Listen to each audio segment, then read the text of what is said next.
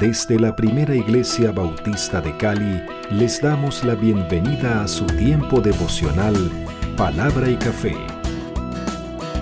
El aroma de la palabra del Señor en nuestros corazones, fortaleciendo nuestra fe. Con el pastor Richard Rodríguez, por R12 Radio. Más que radio, una voz que edifica tu vida. Bienvenidos.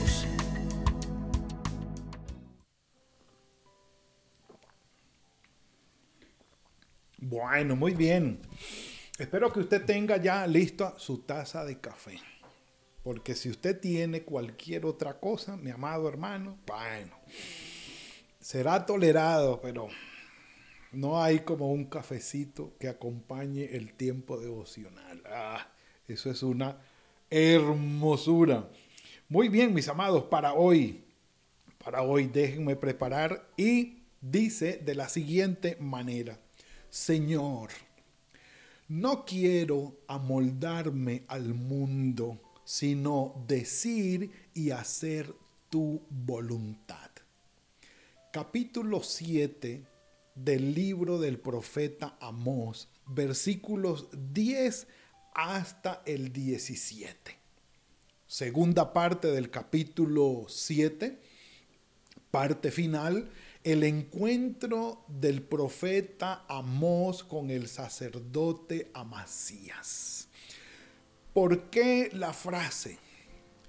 La frase tiene que ver con el ejercicio profético de Amós y el reclamo que le hace el sacerdote Amasías y que tiene que ver con el llamado en sí del profeta y el por qué, cuál es la motivación, qué es lo que empuja al profeta a venir desde Tecoa, que está al sur de Belén, bien al sur en Judá, ir hasta el extremo norte, a la, parte norte de Israel, al otro reino, a predicar cuando digamos que no era su territorio, eh, no era su lugar. En términos un poco específicos, hilando un poco delgado, no era su gente, no era su reino, su reino era el del sur. Y se suponía que tenía que guardar la jurisdicción, tenía que guardar eh, el espacio, los límites, pero no. Amós traspasa los límites que supuestamente debía guardar para dejar saber el mensaje del Señor a Israel. Y sabemos, entendiendo a Israel por las diez tribus del norte gobernadas en este momento por Jeroboam II, 750 a.C., siglo VIII. Recuerden que estamos hablando de el siglo de oro de la profecía en Israel, la profecía clásica, primer gran profeta, el más antiguo de todos en cuanto a su ejercicio profético como tal, escribiente, profeta clásico. Recuerden que antes hubo otros profetas más, pero que no, eh, digamos, cumplieron con este perfil de ser clásicos, de tener eh, su palabra o sus sermones registrados. No quiere decir que sean menos importantes, pero sí entendemos que digamos que hay una diferencia entre ambos. Entonces, Amos, en el capítulo 7, cuando se encuentra con Amasías, dice el texto de la siguiente manera. Entonces, el sacerdote Amasías de Betel, que era la Jerusalén del norte, es decir, donde estaba el, el santuario del culto, donde estaban los sacerdotes, donde se, se, hacían las ceremonias y todo esto. Una cosa era Betel, santuario del norte, y otra cosa era Jerusalén, eh, el monte Moriah, donde estaba el templo, por supuesto, santuario del sur. Eh, ya lo entendemos. Dijo entonces Amasías de Betel envió a decirle a Jeroboam II, el rey de Israel lo siguiente. Amós se ha levantado contra ti en medio de la casa de Israel. Miren, miren la acusación que no, vamos a decir que suena chisme, porque no era chisme, eh, era, digamos, la perspectiva que tenía eh, Amasías, el profeta, eh, perdón, el sacerdote del profeta Amós. Dice, Amós se ha levantado contra ti, porque sí, el mensaje era contra, pero no era de parte de Amós. Eh, entendamos esto y lo vamos a ver un poco más adelante aquí. Dice, se ha levantado contra ti en medio de la casa de Israel y la tierra no puede sufrir todas sus palabras. Mm, un café por eso. Mm. Porque entre otras cosas, está diciendo, no podemos soportar a aquí entre nosotros. No, o la tierra no puede soportar la realización de lo que Amós está diciendo. Porque lo que está diciendo es, los pecados que nosotros tenemos aquí nos van a llevar a la destrucción. Y no solamente a la destrucción, sino a la dispersión. Y aquí no va a quedar es nada. Entonces nuestra tierra no puede sufrir esto. Nuestros oídos no están para aguantar a este profetica que vino aquí. no. Entonces dice, la tierra no puede sufrir todas sus palabras. No estamos para aguantar todo lo que nos está diciendo. Porque así ha dicho Amós. O sea, ahora viene a repetir las palabras de Amós. Dice, Jeroboán, que esto lo ha dicho Amós, Jeroboán morirá a espada. E Israel será llevado de su tierra en cautiverio. Y lo lamentable es que Amós tenía toda la razón, porque no era un mensaje que él se estuviera inventando por ser profeta, y ya lo vamos a ver, por ser profeta, y tener, digamos, alguna contravención, algún enojo, alguna inquina contra los reinos del, reino del norte. Entonces yo voy a ir allá a darles palabra dura para que, porque es que tampoco me caen muy bien. No, el profeta consideraba pueblo de Dios a las diez tribus del norte y a las dos tribus del sur. Y no era su motivación. Por eso les decía que el reclamo de, Amós, de Amasías contra Amós va directamente a la motivación para hacer las cosas. Amós tenía razón, porque no era un mensaje de él, era un mensaje de parte del Señor para Israel, para las diez tribus del norte. Y Amasías entonces va hacia Amós a decirle lo siguiente vidente. De entrada, pudiera ser esto, este calificativo, un insulto. Vidente, es decir, tú con este término despectivo, tú no eres ningún profeta, tú eres un visionario iluso, que crees percibir lo que el futuro que viene para Israel. Tú eres un vidente, un visionario iluso, que vienes aquí como a querer decir que el futuro que le espera a las diez tribus de Israel es un futuro maluco, dañino, de destrucción. Vidente, le dice a Macías, que eh, prácticamente es un término despectivo y llega a convertirse en un insulto. No lo llama profeta, naví, no le dice naví, le dice vidente, roé, vete, huye a tierra de Judá y come allá tu pan y profetiza allá. Y hablando de pan, que venga un café. porque no hay pan y no se puede hacer palabra, pan y café. O palabra y café con pan. Ya sonaría desayuno. La acusación o las palabras de Amasías contra Amós es, tú eres un vidente y estás profetizando por comer. La motivación tuya al venir aquí a profetizar es para que se te pague, para ganarte tu pan, para ganarte tu sustento y tu comida.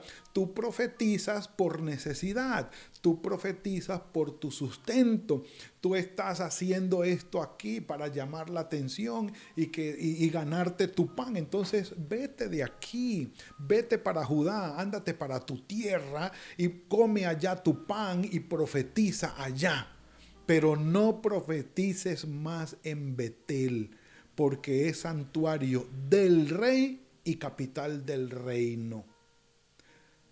Dios no está mencionado por ningún lado en las palabras de Amasías. Betel es santuario del rey y es la capital del reino del norte. Así que no friegues más la vida aquí. No friegues más la vida aquí y el ejercicio profético tuyo, ve, hazlo en tu tierra y gánate tu pan allá. Ah, mis amados, sí señor, un café por eso. Como cuando las motivaciones que tú tienes para buscar a Dios son motivaciones personales para satisfacer tus necesidades personales o familiares de sustento, pero no en realidad por buscar del Señor, sino por buscar tu sustento. Amasías acusa a Amós diciéndole, tú eres profeta porque necesitas plata. Tú eres profeta porque necesitas comer, porque necesitas sustento. Pero en realidad Dios no te llamó a ti a nada de esto. Así que por favor vete para tu tierra. Duro. Entonces respondió Amós y le dijo a Amasías, compadre, no soy profeta ni soy hijo de profeta. Y alguien pudiera decir, ah, entonces no era profeta. No, no, momentico, ya vamos. Yo no soy profeta ni soy hijo de profeta, sino que soy boyero y recojo o pellizco los higos silvestres. Y soy ganadero y el Señor me arrancó. Yo, yo no estaba buscando esto. El término cuando dice allí me tomó, en hebreo la traducción es me arrancó de allí, de detrás del ganado. Yo no tengo necesidad de ganarme el pan profetizando porque yo tengo cómo y con qué. O sea, esa no es la motivación. Tampoco es una motivación personal. Dios me arrancó de detrás del ganado y me dijo, ve y profetiza a mi pueblo Israel. Aquí vamos a una aclaración importante que hay que hacer. Cuando él dice, yo no soy profeta ni soy hijo de profeta, es decir, miembro de, una, de un grupo o de una corporación de profetas. Ustedes se acuerdan cuando hablábamos de Saúl también entre los profetas que se unía a un grupo de profetas o a una compañía de profetas, bueno, ya les voy a dar una referencia de ello. A eso se refiere aquí. Yo no soy un profeta profesional. Dice, con estas palabras, Amós da a entender claramente que su condición de profeta y el lugar donde debía ejercer su misión dependían de un llamamiento divino y no de su pertenencia a un grupo profesional. Esto no es mío. Esto no es mío. Ahora, ¿qué pasaba con este tipo de profetas? 90 años atrás, aproximadamente 90 años atrás antes de Amós, en el segundo, en el primer libro de Reyes, capítulo 22, Está un relato cuando, está el relato de cuando Acab habla con Josafat, rey de eh, Judá, eh, rey de, y Acab, rey de Israel, eh, para ir juntos contra los sirios, contra el rey de Siria que había tomado a Galaad. Y ellos querían retomarlo otra vez. Entonces dice que el, profeta, perdón, el, rey mandó a un mensajero a llamar a Amasías, el, eh, a Micaías, perdón, el profeta, porque había una cantidad de profetas que profetizaban, ve rey tranquilo que el Señor te va a dar la victoria, ve no te preocupes tranquilo que el Señor te va a dar la victoria. Y todos los profetas de la corte del rey, la compañía de profetas, profetizaban que al rey le iba a ir muy bien y que iba a vencer en esa batalla. Todos los profetas profetizaban de la misma manera y decían, sube a Ramot de Galaad y serás prosperado, porque el Señor la entregará en manos del rey. Todos los profetas decían lo que la gente quería oír. El mensajero, versículo 13, capítulo 22 del primer libro de Reyes, el mensajero que había ido a llamar a Micaías, que Micaías no era muy querido, porque sí, bueno, hay un profeta, pero él siempre dice lo que yo no quiero escuchar. Siempre habla mal y profetiza desastre. Anda a llamarlo. Entonces mandó a llamarlo. Entonces el mensajero que había ido a llamar a Micaías le dijo, mira que las palabras de los profetas a una sola voz anuncian al rey cosas buenas. Que tu palabra sea ahora como la palabra de alguno de ellos y anuncia tú también buen éxito. y Micaías le dijo, vive el Señor, que lo que el Señor me hable, eso diré. Y Micaías fue, no sé por qué, pero cuando estuvo frente al rey, le dijo, sube rey y serás prosperado, el Señor entregará a todos los enemigos en manos del rey. Entonces el rey le dice, ¿cuántas veces te he dicho, Micaías? y he de exigirte que no me digas sino la verdad, lo que es, no te pongas a inventar. Entonces Micaías le dijo, he visto a Israel, a todo Israel esparcido por los montes como ovejas que no tienen pastor, y así ha dicho el Señor, estos no tienen Señor, cada cual que se vuelva a su casa en paz y no vayan a pelear porque van a perder. El hecho de que estuviera allí la compañía de profetas, diciéndole al rey lo que el rey quería oír. Y no era palabra del Señor. Y que el mensajero le diga a Micaías, cuando llegues allá, mira que todos le han dado palabra al rey de buen éxito, entonces por favor di tú lo mismo. Y cuando llega Micaías allá, intenta hacerlo, el rey lo reconviene y él dice, ah bueno, listo, te voy a decir lo que el Señor manda decir en verdad con ese grupo de profetas fue que identificó y calificó a Masías, el sacerdote, Amos. Tú eres de esos que te amoldas a lo que los demás quieren oír. Tú eres de esos que dices lo que la gente quiere oír, que te amoldas al mundo, que dices para que los demás se sientan bien, porque el propósito tuyo es ganarte el pan. Y Amós le dice, no, no, no, no, no. Muestra esto, la constante tensión que hubo siempre entre el rey, los sacerdotes y los profetas en Israel. Palabra del Señor que llegaba hasta. Y Amós le dice, yo no soy de esos y dice el versículo 16, ahora pues oye palabra del Señor. Tú dices, no profetices contra Israel ni hables contra la casa de Isaac. Por tanto, así ha dicho el Señor, tu mujer será ramera, prostituta en medio de la ciudad.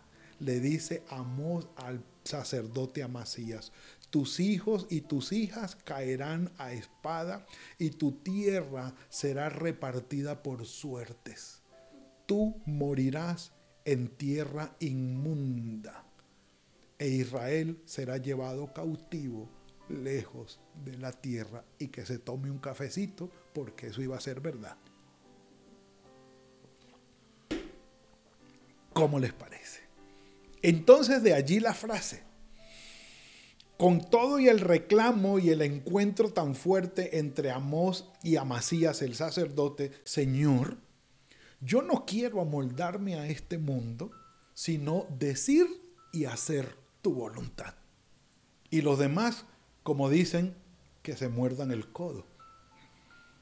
Romanos 12, 1 y 2 lo dice Pablo, por tanto, hermanos, os ruego por las misericordias de Dios que presentéis vuestros cuerpos en sacrificio vivo, santo, agradable a Dios, un sacrificio vivo, la crucifixión del ego, que es el verdadero culto, en la crucifixión del ego que niega complacerse a sí mismo para hacer la voluntad del Señor. Dice, no os conforméis, no se amolden a este mundo, sino transformados por medio de la renovación de vuestro entendimiento para que comprobéis cuál sea la buena voluntad de Dios, agradable y perfecta.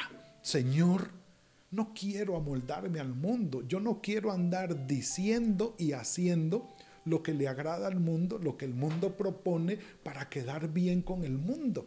Conociendo de ti, Señor, yo quiero decir y hacer tu voluntad, aunque ello signifique la crucifixión de mi ego. ¿Cómo crucificó el ego Amós? Amós tenía comodidad, tenía modo, tenía cómo y con qué tenía su ganado, tenía sus hijos. Podríamos decir, podríamos decir que era un empresario de la ganadería menor en, aquel, en aquellas montañas del sur de Judá. Y Amós dice, yo estaba ya trabajando y el Señor me dijo, compadre, lo necesito. Y me sacó y me trajo aquí. Así que no es motivación mía, yo no estoy buscando comida con esto y tampoco quiero agradarte a ti, Amasías, ni agradar al rey, ni agradar a los oyentes de aquí de Israel. Vine a traer palabra del Señor.